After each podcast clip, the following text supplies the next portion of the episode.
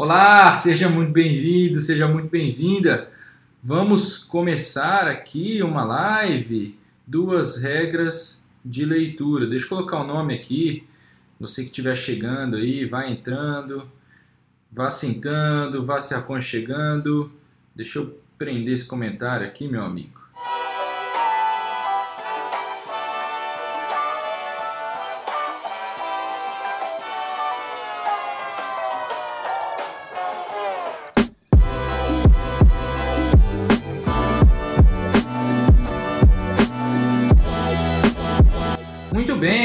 Boa tarde, muito bom dia, eu não sei, meio-dia é sempre aquele momento que você tem dúvida. Será que é boa tarde? Será que é bom dia? Eu não sei o que está acontecendo. Então nós vamos, eu quero voltar aqui hoje, esse dia, esse é um dia muito importante aqui na minha vida, na nossa, na nossa história no Instagram. Voltaremos a fazer lives aqui constantemente. Serão lives curtas, lives de 15 minutos, 10 minutos, talvez 20 para a gente falar sobre pontos importantes aí para melhorar nosso aprendizado, nossa leitura, enfim. O Oswaldão tá falando, bem-vindo ao time dos casados. Pois é, rapaz. Não sei se você que tá chegando aí, se você tá ligado, mas ontem eu me casei no civil e, poxa, tô muito feliz. É um grande passo importante. Olha lá, ó, bom dia, Elton, parabéns pelo casamento. Todo feliz agora casado. é, rapaz, é. Agora eu pulei na piscina.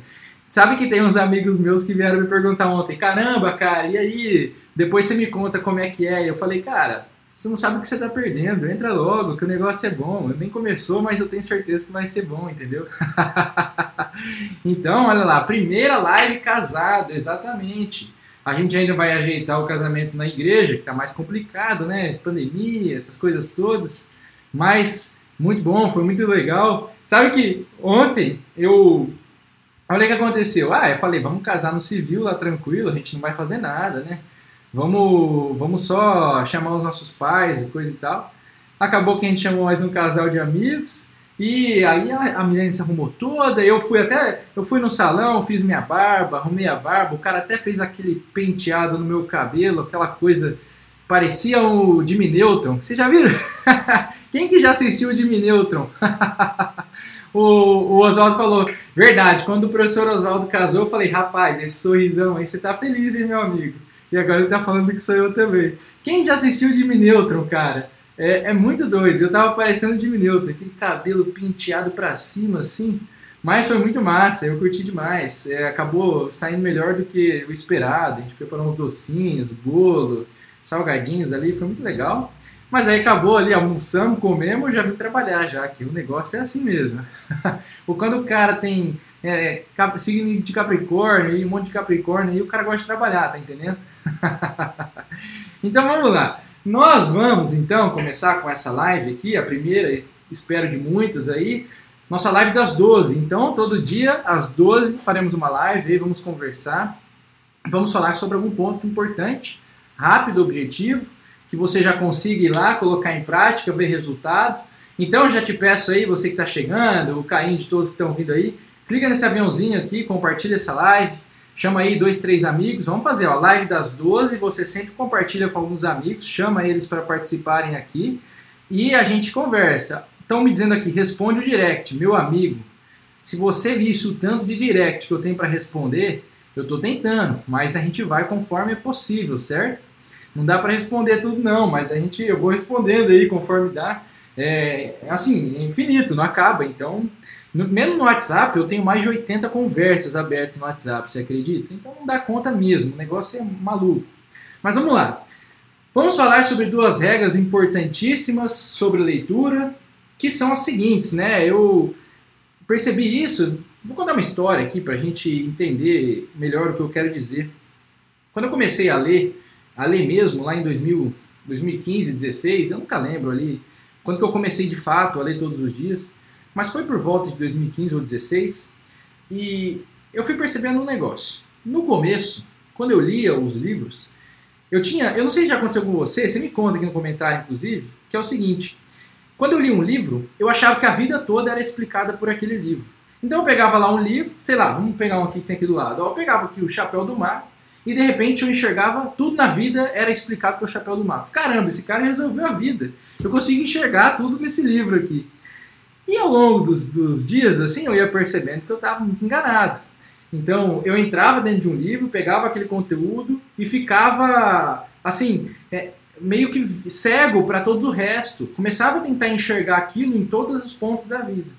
E percebia que isso era um erro, que não dava para fazer dessa forma. Então, o livro ele acabava, às vezes, me confundindo. Com o passar do tempo, lendo mais de um livro do mesmo autor, lendo vários autores que pensam a mesma coisa, vários que pensam coisas diferentes, eu fui reparando que acontece um processo muito importante, que é uma das regras da leitura que eu quero falar aqui, que é a comparação. E eu quero separar a comparação em três pontos muito importantes aqui. Então, eu falei assim, cara, conforme eu ia lendo, eu ia conseguindo reparar que eu precisava, em primeiro lugar, então nós vamos entrar nos nossos três pontos. Você vai anotando aí, então todo dia você fica com a caneta aí, com o papel pronto. E a Camila está falando, estou mudando minha percepção com as aulas da passagem, eu fico muito feliz, Camila. Tem muitas aulas boas entrando, inclusive, aí. E Então vamos lá. Primeira coisa, eu comecei a perceber que eu não consigo conhecer bem o pensamento de um autor no primeiro livro. Ah, só um parêntese, essas regras elas vão servir principalmente para livros de não ficção. Tá? Você vai pegar lá filosofia, história, eh, livros sociologia, esses livros que são apresentação das ideias do autor. Então você vai ler lá, tem aqui, né? O Chapéu do Mago. Não é um livro de ficção, ele é a apresentação de algumas ideias do Ítalo. Aí eu tenho ali a Rebelião das Massas, é uma apresentação de algumas ideias do Ortega y Gasset. Então essas duas regrinhas, que vão ser divididas em alguns, algumas sub-regras aqui, elas servem principalmente para esse tipo de livro. Então, o primeiro ponto que eu percebi era que, quando eu li um autor pela primeira vez, eu não conhecia nada do que ele pensava. Assim, eu conhecia muito pouco e eu ainda me enganava sobre várias coisas do que ele pensava. Por quê? Porque era uma primeira leitura, porque o meu conhecimento sobre ele era muito superficial, ainda não entendia o que era a vida desse cara, o que ele tinha feito, onde ele tinha vivido. Um livro é muito pouco para fazer, para resumir o pensamento de um cara. Então você imagina se você fosse escrever um livro aí para alguém. Cara, você sabe, a gente percebe quando a gente vai tentar escrever qualquer coisa, vai tentar escrever uma mensagem no WhatsApp para tua namorada, uma mensagem no WhatsApp para teu amigo. Você percebe que o que você coloca no papel é um fragmento do que você tem dentro da cabeça. O que você coloca dentro de um livro é um fragmento do que você realmente pensa e do que você conhece de verdade. Então, quando você lê um livro de um autor, é claro que é impossível você entender todo o pensamento dele, porque ele não consegue colocar dentro de um livro tudo o que ele sabe, tudo o que ele entende. E mesmo dentro de todos os livros que você lê, se tiver 50 livros, tem uns que tem, você, ainda assim é difícil você pegar o todo desse cara. Mas, o que, que é o ponto que a gente quer chegar aqui nessa live? A primeira parte, primeiro ponto de comparação que é de um autor com ele mesmo. Quando você lê dois, três, quatro, cinco livros de um mesmo cara, de repente você começa a conseguir ligar as ideias, a comparar melhor ele com ele mesmo.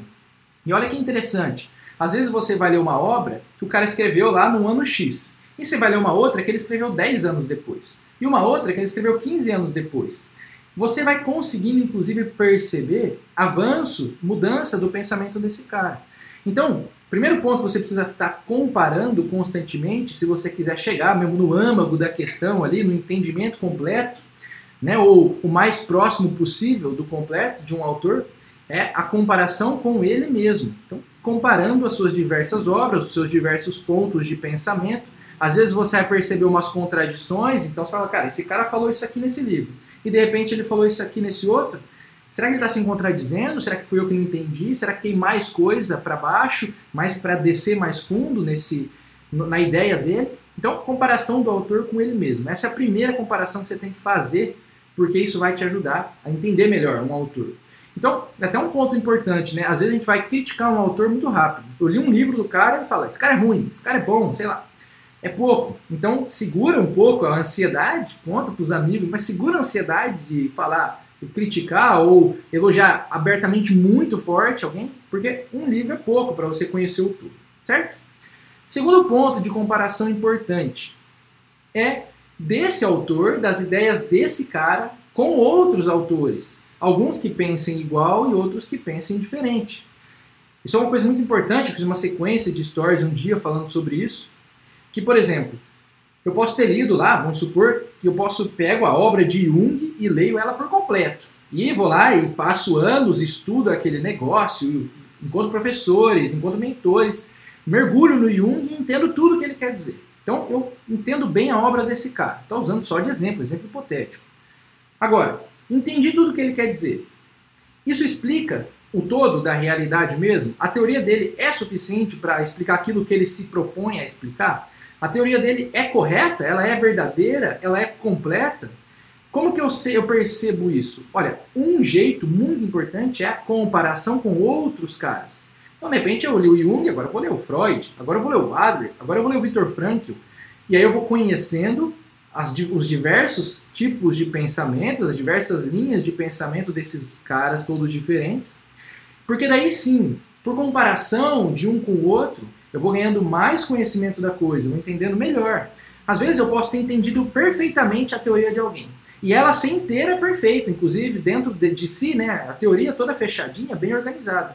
Só que a premissa dela ser falsa. Então o cara faz toda uma teoria perfeita sobre explicação do, daquilo que ele se propõe a explicar. Vou explicar aqui a mente humana.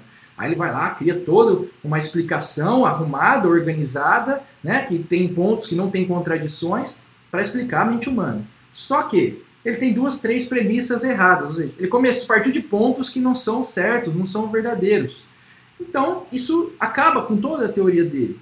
Por isso que não basta você conhecer a teoria de um cara inteira. É bom você comparar um autor com outros autores. Isso tudo vai te dando mais clareza da realidade, de como funcionam as coisas. O Jorge, e essa aliança aí, Major, você vê, rapaz, esse negócio tá bonito, né? Tá brilhante, essa coisa bonita. então esse é o segundo ponto de comparação. E o terceiro ponto de comparação importante que a gente tem que ter é e esse esquecido por muita gente, a comparação com a experiência, com o que você enxerga, com o que você vive, com as pessoas que você conhece. A gente precisa estar constantemente comparando com a nossa experiência. Mesmo que a minha experiência seja uma experiência muito pequena, muito pobre, que ela, ela pega só um pedacinho da realidade. Mas eu preciso estar constantemente comparando com a minha experiência porque o meu olho, ele me mostra, ele me ajuda a enxergar a realidade. Então, quando eu leio uma teoria toda bonita, né? Peguei lá, estudei um cara, ele explicou desse jeito maravilhoso, eu entendi tudo. Aí eu comparo com a minha experiência, aquilo não condiz? Será que está certa a teoria? Será que eu preciso de mais? Eu preciso olhar melhor? Eu preciso olhar mais fundo? Eu preciso tentar mudar o ângulo da minha visão aqui na minha experiência? Então essa terceira comparação ela é justamente para você trazer o que os seus olhos enxergam para dentro do que a leitura te apresenta. E ela, ela cela. Então, veja, resumir esses três pontos de comparação. A comparação do autor com ele mesmo, você ir completando o pensamento dele, se aprofundando, percebendo, entendendo as contradições que ele apresenta, as diferenças do seu próprio pensamento. A segunda, a comparação de um autor com outros autores. Então você ir percebendo como que esses todos pensamentos se encaixam qual que faz mais sentido, qual que parece mais verdadeiro, qual que explica melhor. E por fim, para completar isso daí, a comparação disso com a sua realidade, com o que seus olhos enxergam. E aí você fala, olha, meus olhos enxergam isso, o que esse cara está dizendo no livro é isso. Tem a mesma forma? Parece dizer a mesma coisa? E assim, é um processo que ele vai te levar para a nossa segunda regra da leitura que a gente vai apresentar aqui hoje, que é a aproximação. Então, duas regras: comparação e aproximação. O que é a regra da aproximação?